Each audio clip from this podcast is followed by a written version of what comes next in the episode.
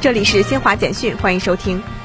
问天实验舱与长征五号 B 遥三运载火箭组合体十八号转运至发射区，将于近日择机实施发射。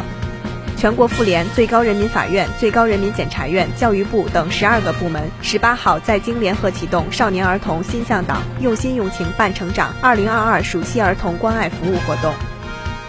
爱丁堡艺术节嘉年华活动十七号在英国苏格兰首府爱丁堡市中心举行，来自数十个国家和地区的八百余名演员带来各具特色的表演，三百多名华侨华人组成当日最大方阵，献上丰富多彩的中国文化演出，获得观众热烈掌声。据美国麻省理工学院技术评论网站日前报道，一名家族性高胆固醇血症患者在新西兰接受了基因编辑临床试验，以期降低血胆固醇水平，从而防治心脏病。这项临床试验是利用基因编辑技术防治心脏病的一次新探索。以上由新华社记者为您报道。